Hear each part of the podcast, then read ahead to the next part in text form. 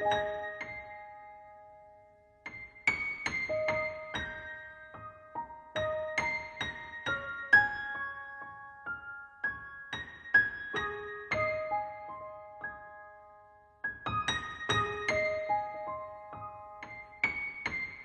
大家好，这里是听十万加，每天为您分享一篇阅读量十万加的文章，了解朋友圈每天正发生什么。今天为您推荐的文章来自公众号十点读书。父母的格局决定孩子的结局。上周末受朋友邀请去他们家吃晚饭，刚一进门我就看见他十三岁的儿子趴在客厅里的茶几上，手里拿着一支笔，正埋头书写。起初我以为他在赶作业，等凑近之后才发现，这孩子竟然在画思维导图。更让我惊讶的是，他旁边还摆着一本巴拉巴西的链接。伴着心里的一阵疑虑，我问了句：“这书你看得懂吗？”那孩子瞪大眼睛看着我，点点头，然后说了句：“第一遍看不太懂，后来爸爸解释完，又看了一遍就懂了。”说罢，他还在思维导图上给我比划起来。自己在哪里有什么困惑，在哪里又有什么感悟？要不是朋友在一旁打断儿子，估计我的膝盖都要跪下去了。这现在的孩子不看喜羊羊，都开始直接进军互联网了。不过再仔细想想，其实这事儿也不算意外。朋友是 MBA 出身，这些年辗转在国内几大互联网公司担任商业顾问，混得风生水起。而且他还是个骨灰级的大书痴，微信读书的阅读量平均在每月十五本，每周末必去一次书城，每个月都会在家里举办一次小型读书会，邀请几个朋友一起分享交流。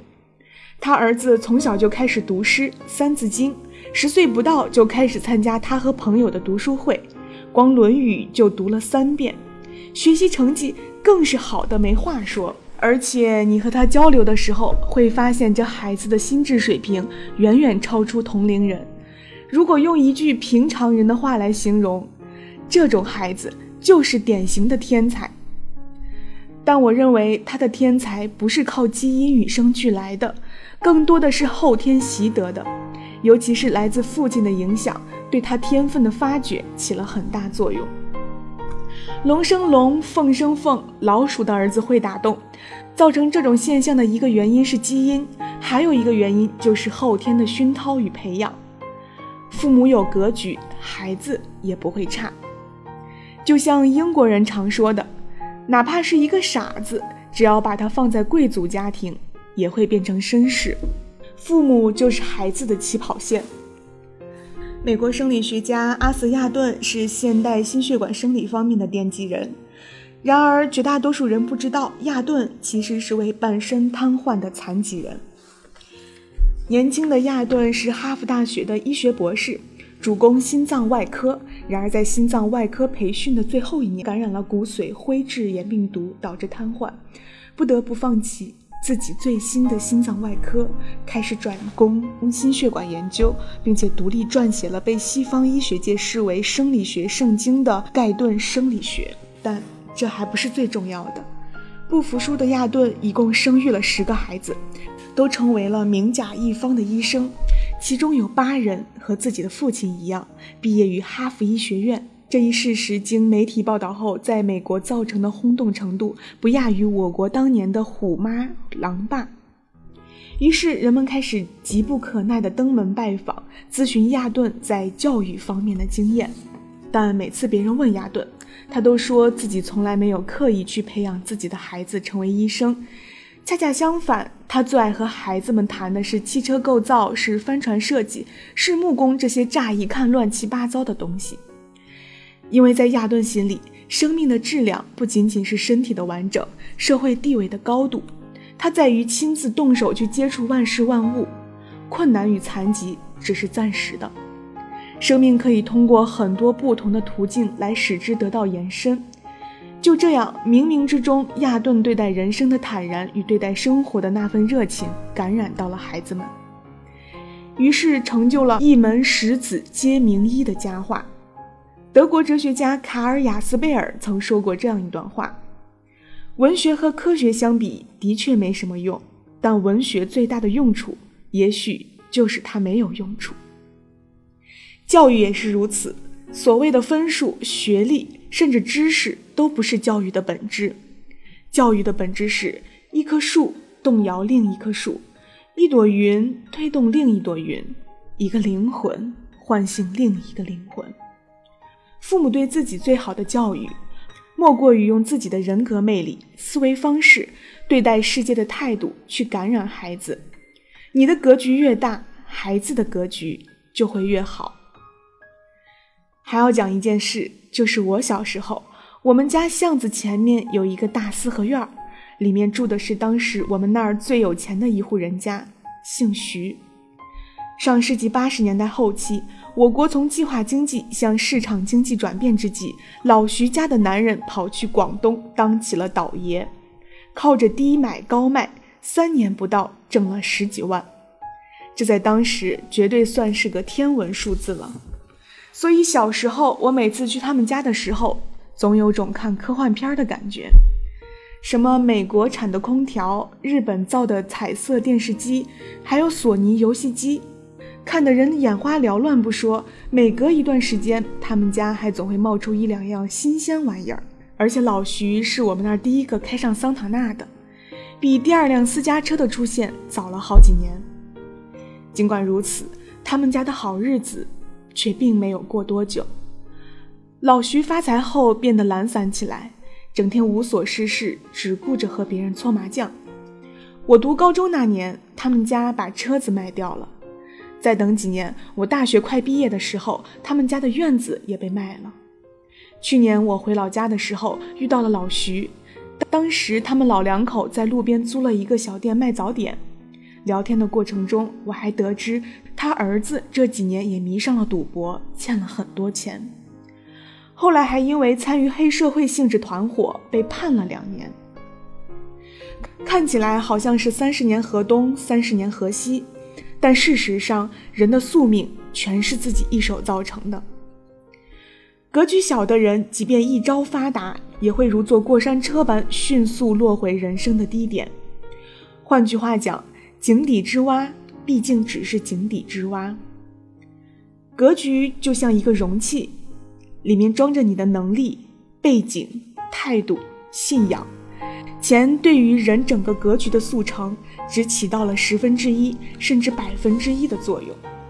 过分看重金钱，容易得过且过的人，格局往往不会大。而这最直接影响的就是孩子的未来。当你对人生有更多的期待，更多的尝试，对知识与努力有忠诚的信仰，你就有足够的底气。去用自己的格局引导孩子走向一个更好的未来，否则一代孬，代代孬。好了，今天的节目到这儿就结束了。本文来自十点读书。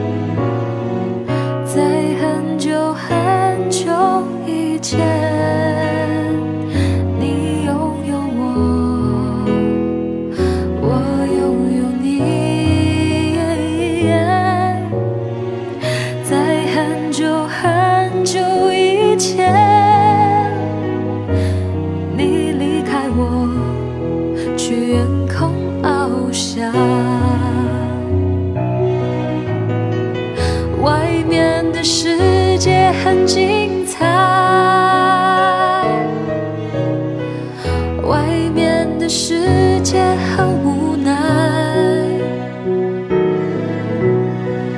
当你觉得外面的世界很精彩我还在这里耐心的等着你。每当夕阳西沉的时候我总是在这里盼望你。天空中虽然下着雨，我依然等待你的归期。我依然等待你的归期。